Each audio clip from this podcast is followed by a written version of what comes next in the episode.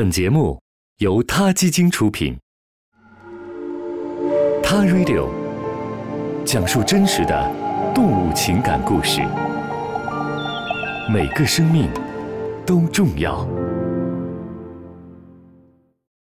Hello，大家好，欢迎收听《他 Radio》。大家一定都听过“替罪羔羊”这个词语，对吧？用羊来给人类替罪，来自古代的犹太教。古犹太人在每年的七月十日举行赎罪祭，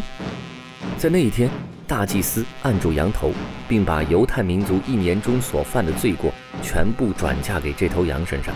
再把这头羊放逐到没有人能找得到的旷野上，寓意着人们的罪过会随着这头羊烟消云散。但是如今的世界，我们不仅有替罪羊，在世界各地也会找到各种替罪的物种。比如美国俄勒冈州的替罪鸟，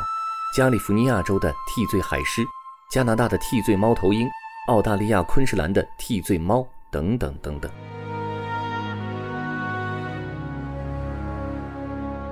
首先，我们来说一下俄勒冈州的替罪鸟。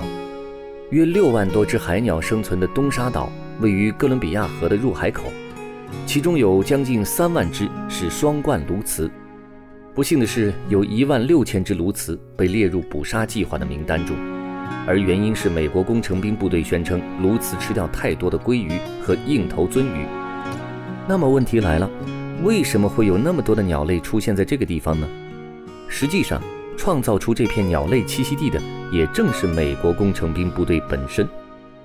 早在上世纪八十年代，他们通过疏浚泥沙将该岛扩大，才导致大量海鸟在此地繁殖。这种为了保护一种动物物种而杀死其他物种的做法，被野生动物管理者们称为“致命控制”。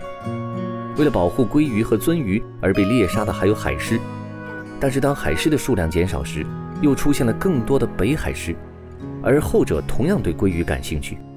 虽然现在还没有人提议猎杀北海狮，但如果它们的繁殖数量与日俱增的话，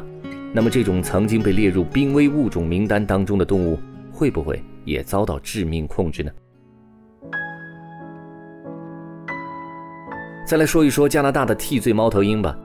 北方斑点猫头鹰在加拿大仅剩下不到一百只，它们大多遭到亲戚横斑猫头鹰的袭击而死。横斑猫头鹰体型较大，具有侵略攻击性，而且食物范围也比北方斑点猫头鹰要广泛的多，通常会侵占北方斑点猫头鹰的栖息地，导致其数量锐减。这对斑点猫头鹰来说是灾难性的。美国鱼类及野生动物保护局的生物学家 Robin Brown 说：“我们探讨了所有可能的方法，但最人道的方法就是射杀横斑猫头鹰。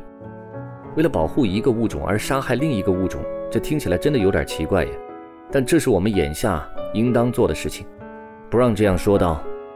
这种拆了东墙补西墙的杀戮虽然在眼下奏效了，但并非是长久之计。”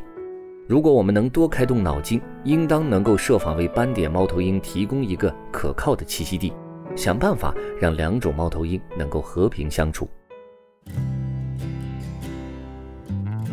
在澳大利亚还有发生过替罪猫的事件，为了拯救一种罕见的澳大利亚兔耳袋狸，人们要杀死三千只流浪猫。然而，流浪猫之所以如此泛滥，却要归咎于澳洲政府之前对澳洲野狗的毒杀。当时政府控制野狗的数量是为了保护农场的羊，但他们没有想到会导致流浪猫的数量剧增。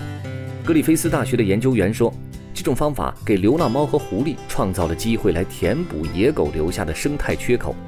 流浪猫和攻击性的肉食动物让许多本地鸟、爬行动物和一些小型哺乳动物灭绝，并继续威胁着一些其他的物种，其中包括毫无防备能力的兔耳袋狸。虽然人们建立了带狸避难所，试图保护并且繁殖兔耳带狸，但是一场洪水让他们功亏一篑，同时又遇上了经济大萧条，一贯资助避难所的巧克力大亨也破了产。这种雪上加霜的困境让兔耳带狸的数量骤降，随之而来的便是对野猫的致命控制了。说到这里呢，这种为了保护一个物种而猎杀另一个物种的事，发生在世界各地。人类为自己的愚蠢和自以为是付出了数不清的代价，在遵循自然法则的优胜劣汰的同时，我们是不是可以选择更富于同情心和人道的方式来帮助那些弱小的物种呢？毕竟，每个生命都很重要，你说呢？他 Radio，中国大陆第一家动物保护公益电台，在这里，我们讲述动物的喜怒哀乐，尊重生命，善待动物。他的世界，因你而不同。